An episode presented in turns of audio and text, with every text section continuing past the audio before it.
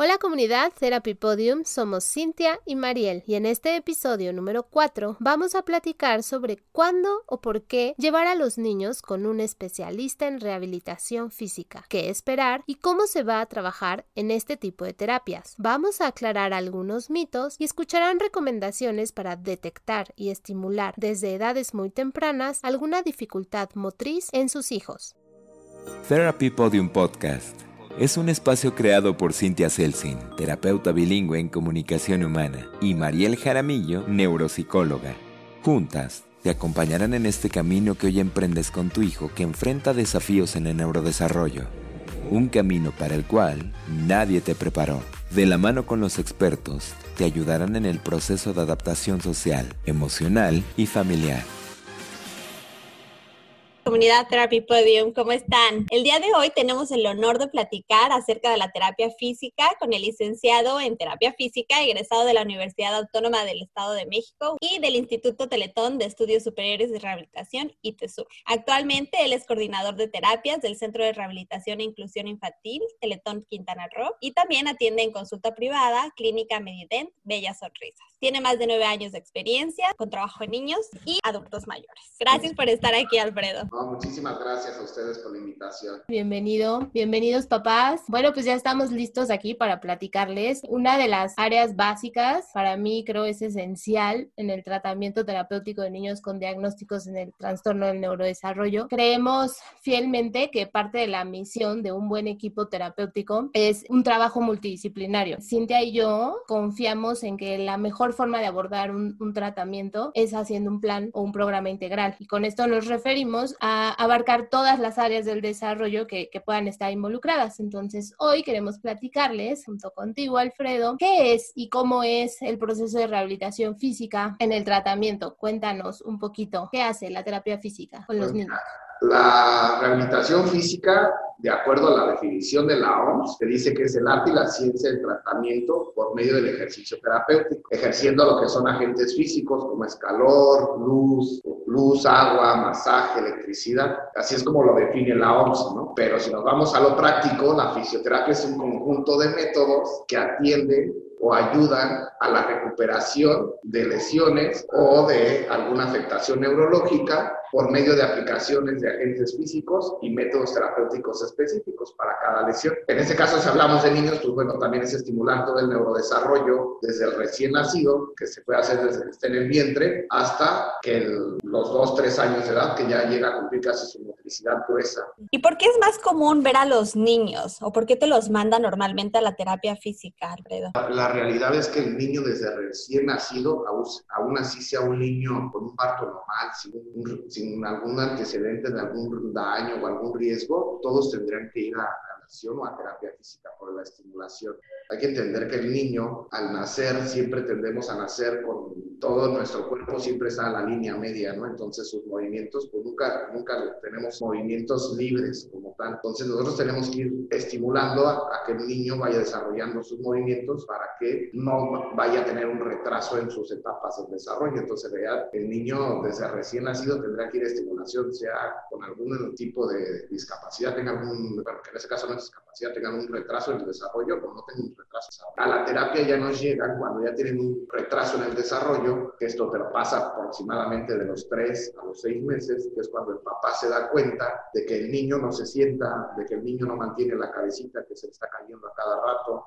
Entonces ahí es donde dicen, ay, algo está, algo está pasando, ¿no? Pero hasta que el papá se da cuenta, muchas veces los pediatras se dan cuenta y los pediatras dicen, no, espérate, dale chance. También produce un retraso, ¿no? Que el pediatra diciendo, espérate, espérate. Y eso es que en general en todo el ámbito de lo que es la rehabilitación, porque en el área de ustedes es el área del lenguaje lo mismo. O sea, el pediatra le dice, no, espérate, dale tiempo, dale tiempo. Y ahí es donde se vienen los retrasos. Entonces, pues el niño debería de empezar la estimulación temprana. De hecho, nosotros ya recomendamos dar estimulación temprana desde el vientre de la mamá. O sea, en realidad la estimulación desde el vientre de la mamá es ponerle música en el en el vientre a la mamá, el dar masaje, entonces esa es estimulación para el niño, sensorial, pero es estimulación. Y niños que nacen y a lo mejor se quedan días en la incubadora, lo indicado es que desde que el terapeuta vaya al incubador y desde ahí empieza a mover, obviamente la es muchísimo más rápido y el desarrollo y todo lo que tú le puedas dar, pues es muchísimo mejor. Claro, como dices, no nos damos cuenta hasta que ya es una etapa más avanzada y entonces ya tenemos otros, otro tipo de problemas. Así es. Y hablando de eso, entonces están los famosos focos rojos que los papás o las mamás eh, podrían identificar en el desarrollo de sus hijos para ver si algo está pasando. ¿Cuáles serían principalmente estos focos rojos que tú les podrías decir a ellos, oigan, esto, esto, o no lo dejen pasar tanto tiempo? Pues mira, en todo el desarrollo siempre hay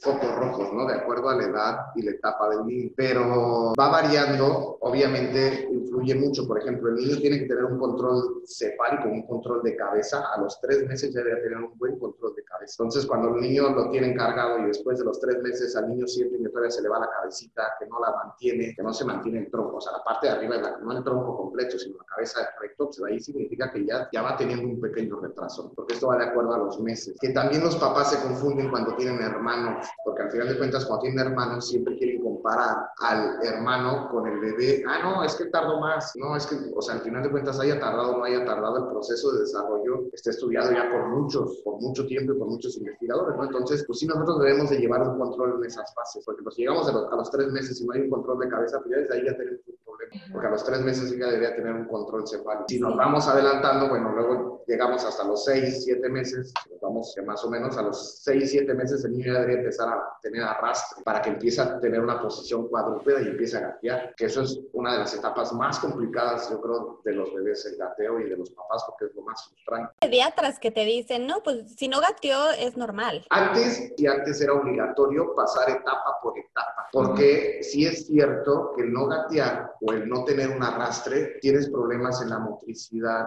y en la coordinación, no en ese momento, sino en el largo plazo. Y de hecho hay un problema en el lenguaje que tienen por el no, o sea, que se repercute en no gatear y el no tener un arrastre. Pero eso ya se ve en edad desde los, del, del año, dos años de edad.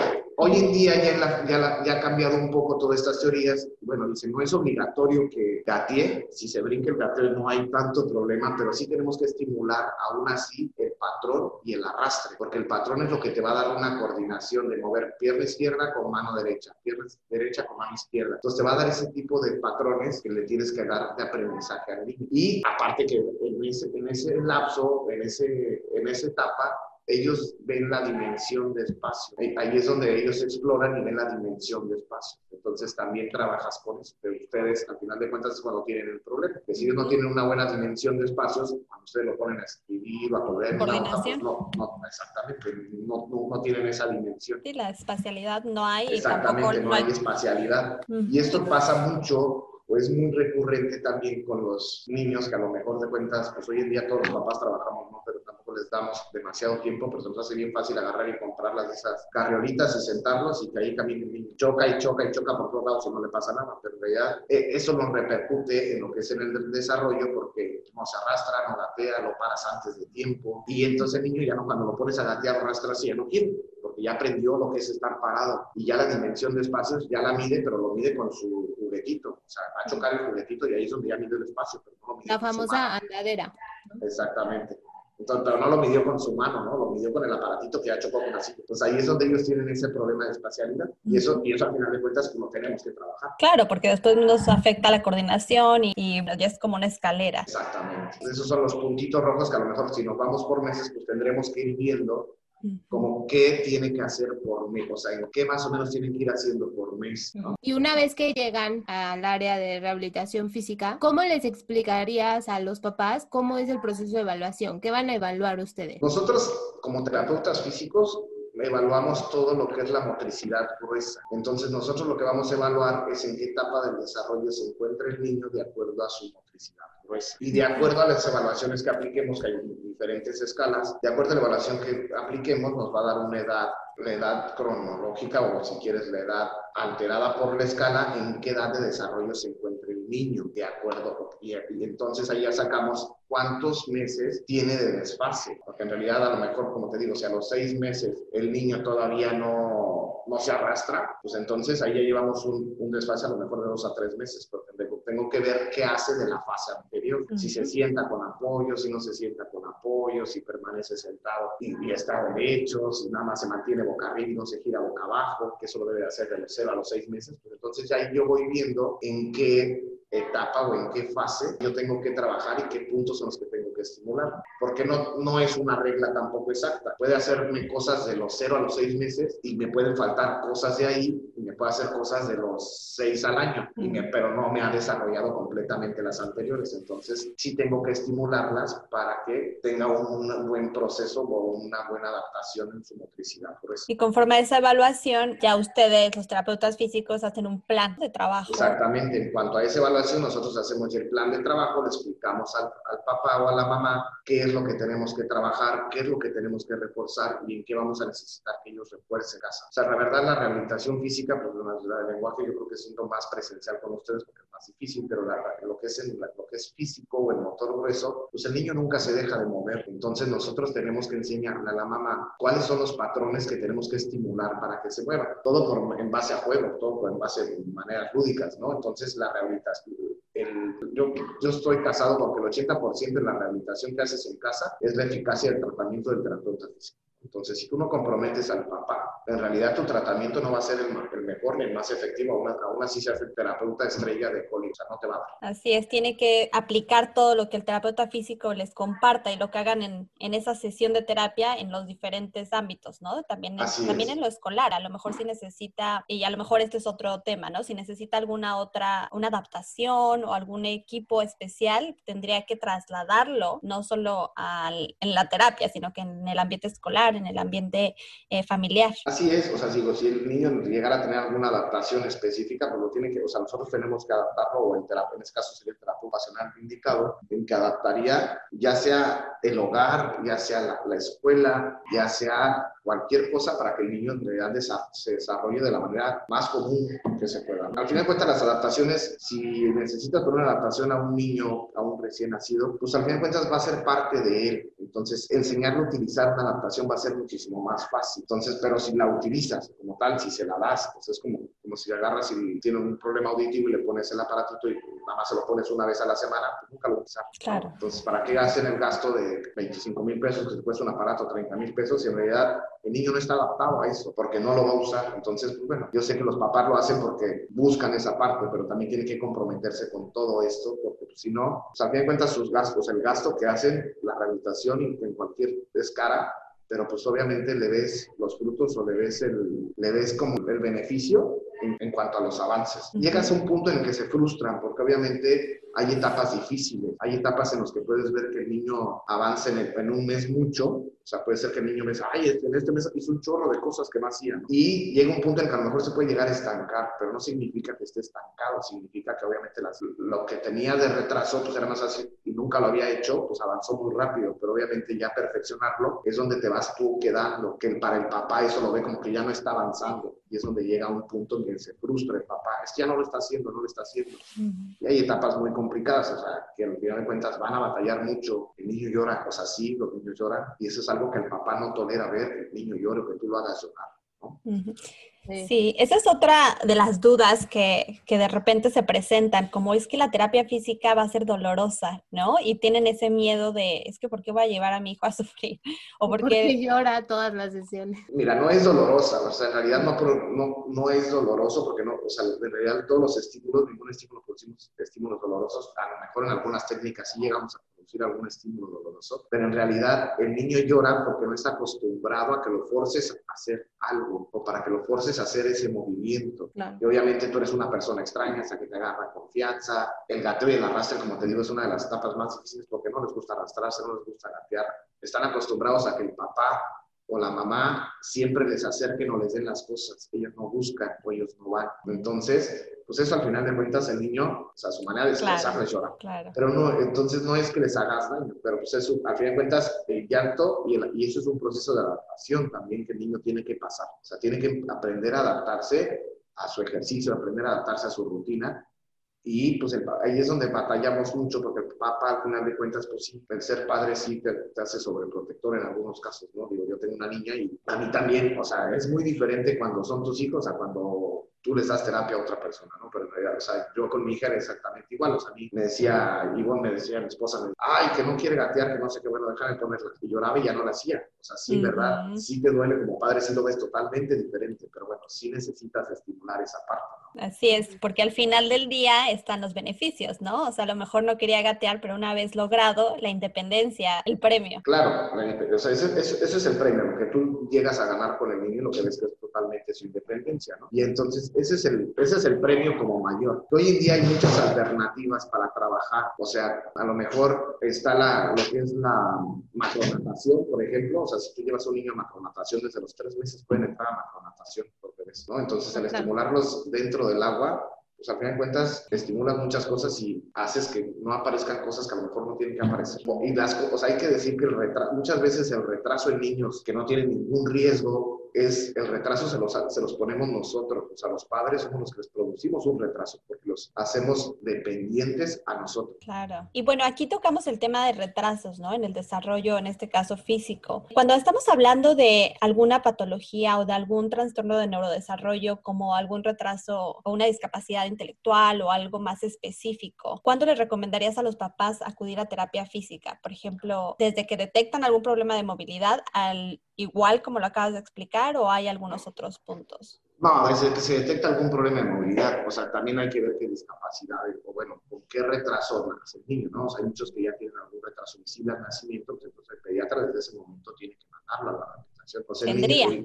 exactamente, tendría que. O sea, el niño desde recién nacido puede ir a una rehabilitación. eso, eso es un mito de que, ay, no, tú tienes que dejar en casa, está muy chiquito. No, o sea, el niño desde recién nacido tiene que ir a una estimulación. De hecho, el darle pecho al niño es una estimulación que hace la mamá con el niño, es una estimulación sensorial que ustedes lo saben que en algún momento pues eso les va a ayudar para la succión. Esas son cosas que pues no son de ahorita, Esas son cosas que a fin de cuentas nos cerramos a porque es un bebé, porque está muy chiquito, hay que esperarnos, pero el esperarnos es perder tiempo y evitar o ganarle el tiempo, ¿no? O sea, nunca le va, nunca, o sea, a lo mejor siempre es hacerlo lo más anticipado posible. Por eso hoy en día muchas escuelas, a lo mejor ya hasta primarias, o sea, en muchos lados ya te, ya te dan el paquete de estimulación las guarderías del IMSS y todas las guarderías en México. México, todas las guarderías del Seguro Social ya tienen estimulación temprana como tal. Pero pues es por eso, porque en realidad antes no se trabajaba, hoy en día ya está un poco más conocido, se trabaja y a fin de cuentas es el desarrollo del niño, sea tenga algún retraso en el desarrollo como tal ya confirmado o no lo tenga. Y pues obviamente hay muchas enfermedades genéticas que pues ya cuentas con los ultrasonidos ahorita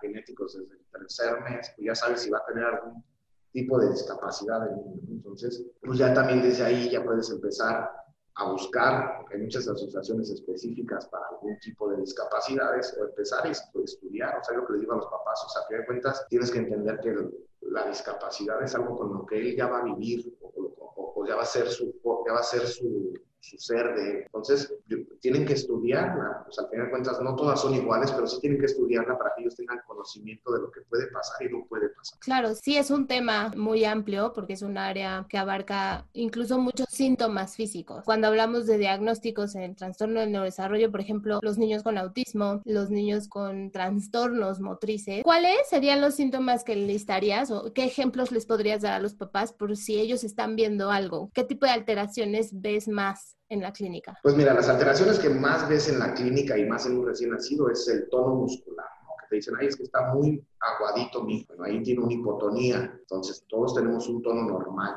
¿no? Entonces, es que no, está muy aguadito, no se mueve mucho, nada más se la pasa acostado, pues ahí ya tiene una hipotonía, entonces eso ya es, ahí tienes que revisar que su tono esté un poco normal, ¿no? O estimular al, el tono muscular como tal, ¿no? Enseñarles a estimular ese tono muscular. Lo otro es el estrabismo visual, o sea, hay que hacer las pruebas de, los ojos, ver si te sigue el objeto, si no te sigue el objeto, si, se, si te pierde o no se te pierde. Entonces, bueno, eso ya son cosas que te van dando indicadores que te pueden decir cualquier cosa, ¿no? Igual los sonidos, tú haces un sonido fuerte al lado del oído y si voltea, no voltea, si lo estimulas, no lo estimulas. Entonces vas buscando toda esta parte, ¿no? El si lo apuestas boca abajo y si levanta la cabeza o intenta mover la cabeza para no quedarse encima de la cabeza, bueno, eso te dice que si tiene, una, tiene reacciones de pensamiento, que le llamamos nosotros, que son movimientos primarios pero pues nosotros así los buscamos para ver en qué podemos, o sea, ver en qué podemos apoyar. Entonces, cuando el papá ve toda esta parte,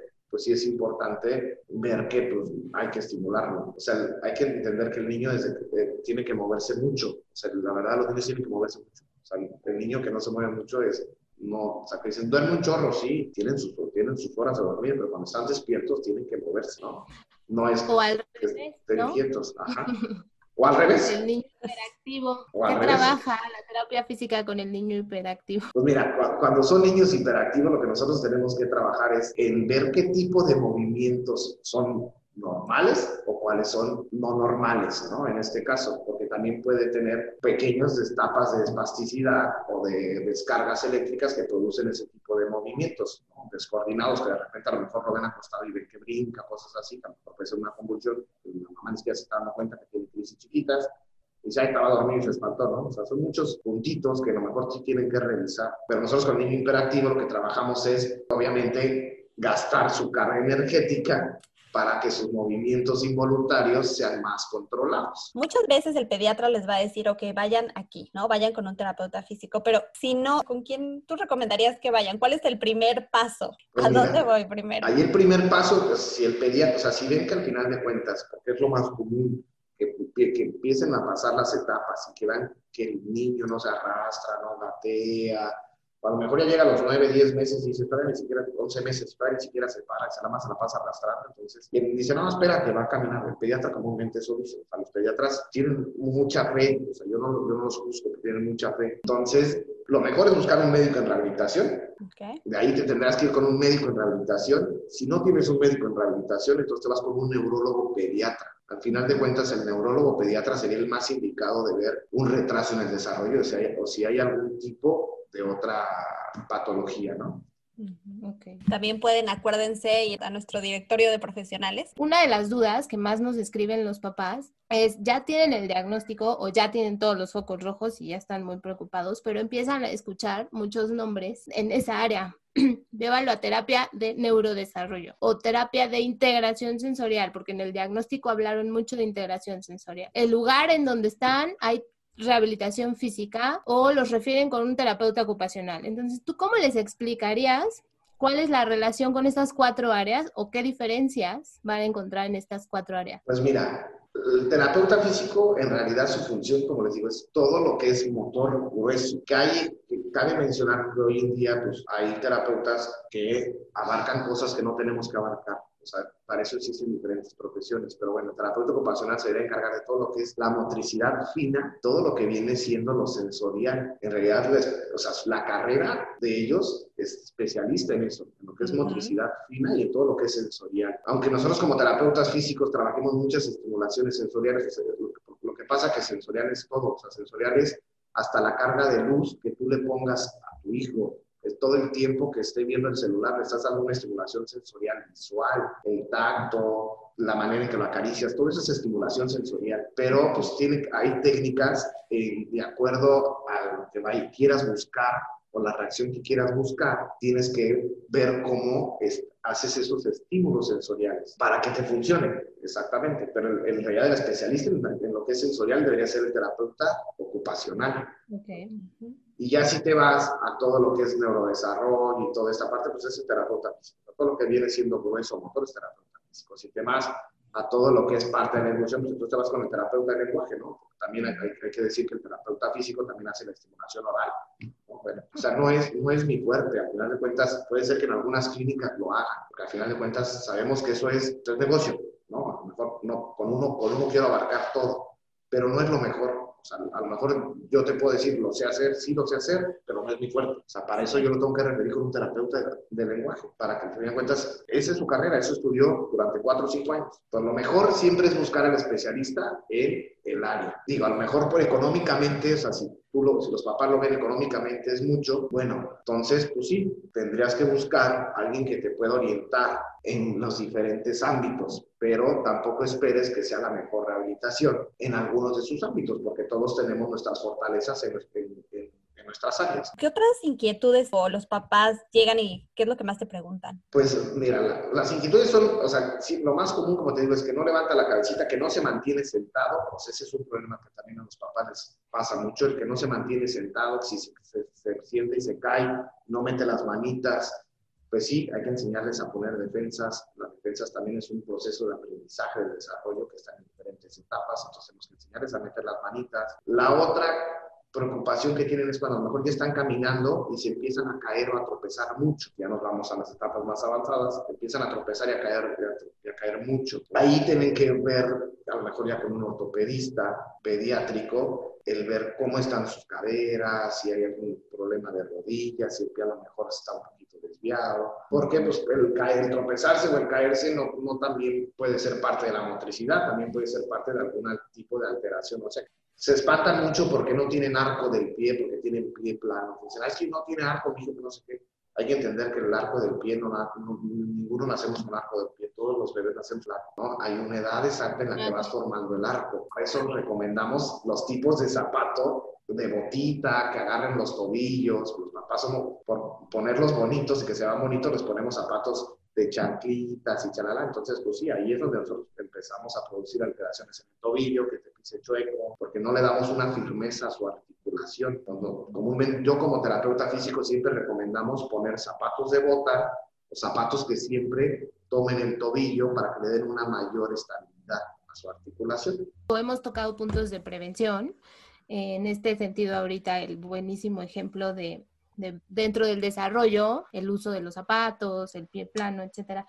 Pero, por ejemplo, también para mejorar ciertas ya alteraciones que se empiezan a hacer. Por ejemplo, el, clásico síntoma de los niños que caminan de puntita. Se escucha que a largo plazo se empieza empiezan las deformidades o con otro tipo de síntomas, las deformidades de la postura. Entonces ahí también entran ustedes, ¿no? Sí, así es porque al final de cuentas, si tú caminas de puntas, tú empiezas a, producir modificaciones desde tu columna, desde tu cadera.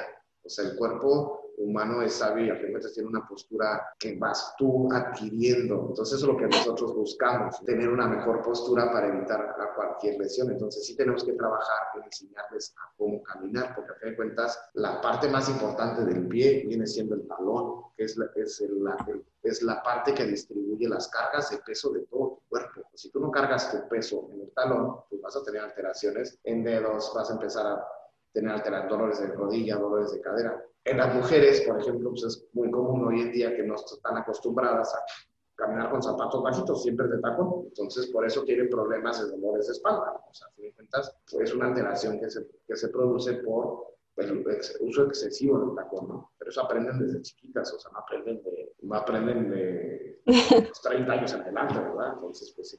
Dentro de los beneficios está la movilidad, la postura. ¿Qué otros beneficios les puedes decir a los papás que van a obtener con, con esta terapia física en sus hijos? Pues mira, tienen que mejorar movilidad, tienen que mejorar postura, el evitar tener algún retraso, o sea, si no es un niño que evitar tener algún retraso que lleve, que lleve sus etapas de desarrollo lo más normales.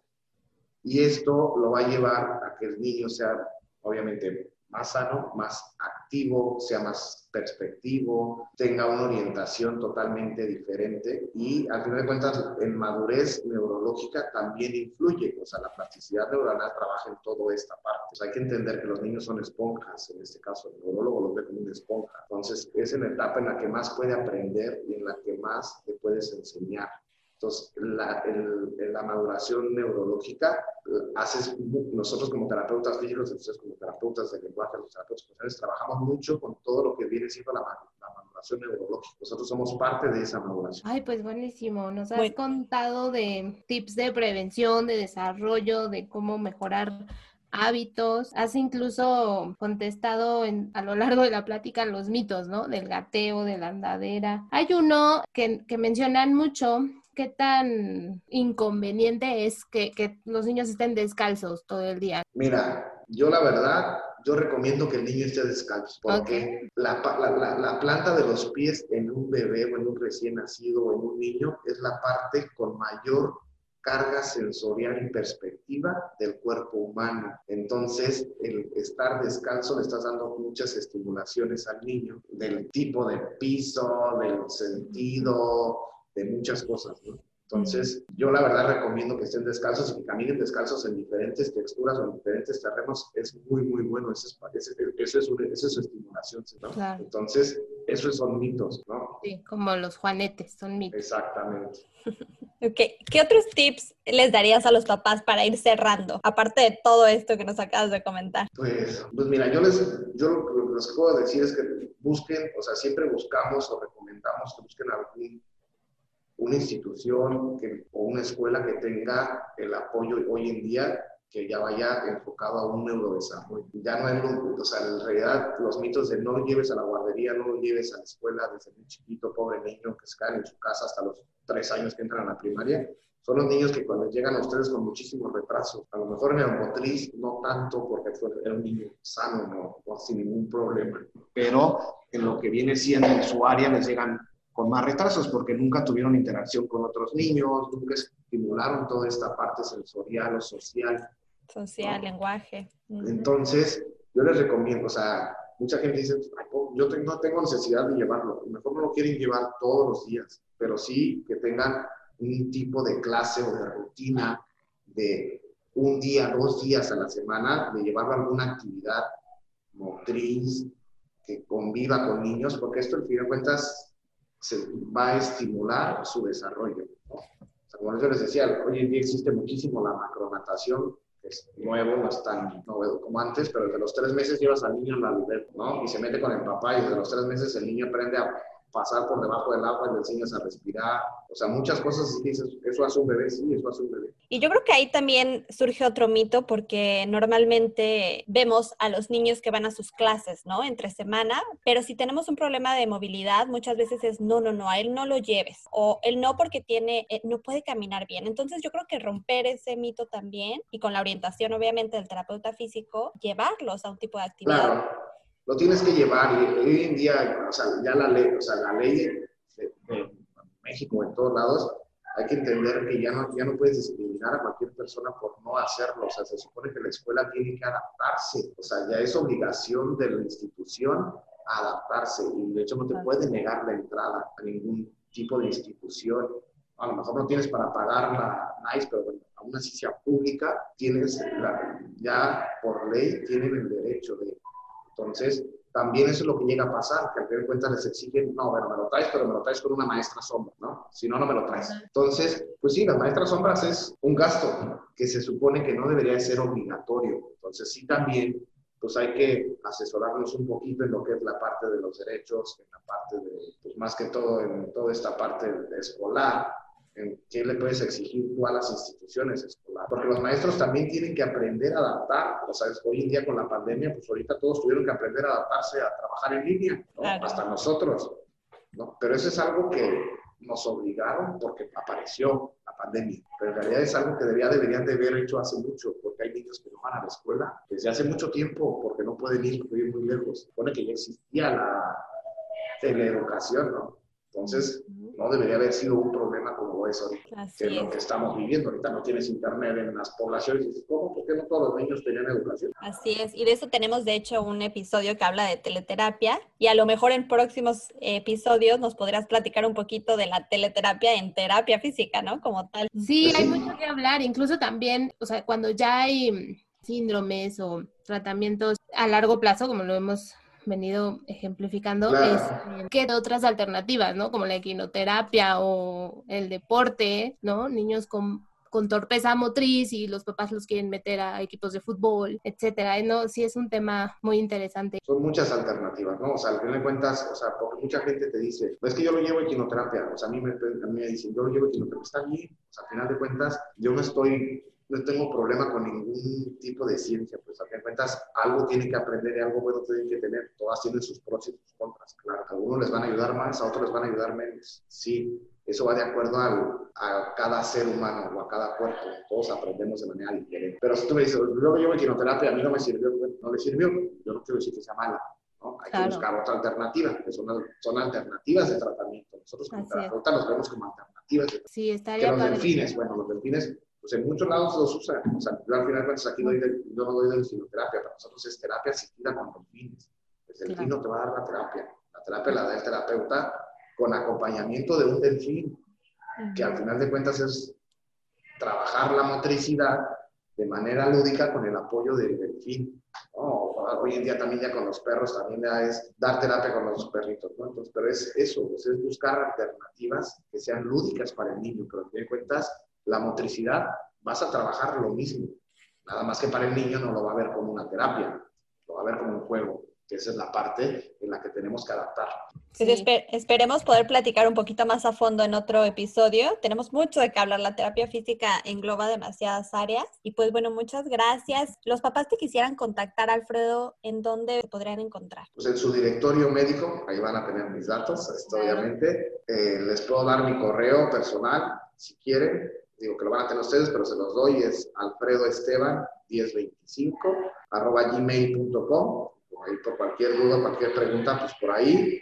Perfecto, te agradecemos mucho tu tiempo. No, de que es un placer poderlas apoyar y pues obviamente también poder ayudar a los papás. Aunque la terapia cada vez va creciendo, pues siempre hay mucho desconocimiento, ¿no? Y mucha incertidumbre. Entonces, pues sí, siempre es bueno en lo que, en lo que podamos apoyar y pues con mucho gusto en lo que los pueda ayudar. Muchísimas gracias, Alfredo. Estoy segura que nos escucharemos pronto. Esperemos que sí. Gracias también a ustedes, papás y mamás, por escucharnos en Therapy Podium Podcast. Toda la de Alfredo la podrán encontrar en nuestra página web therapypodium.com. Síganos en nuestras redes sociales. En Instagram está therapypodium. Escríbanos y resolveremos sus dudas. Nos escuchamos la próxima semana. Porque tu experiencia como madre, padre y profesional es muy valiosa.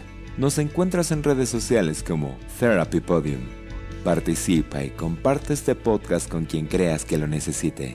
Ven y súbete al podium de la mano con los expertos therapypodium.com.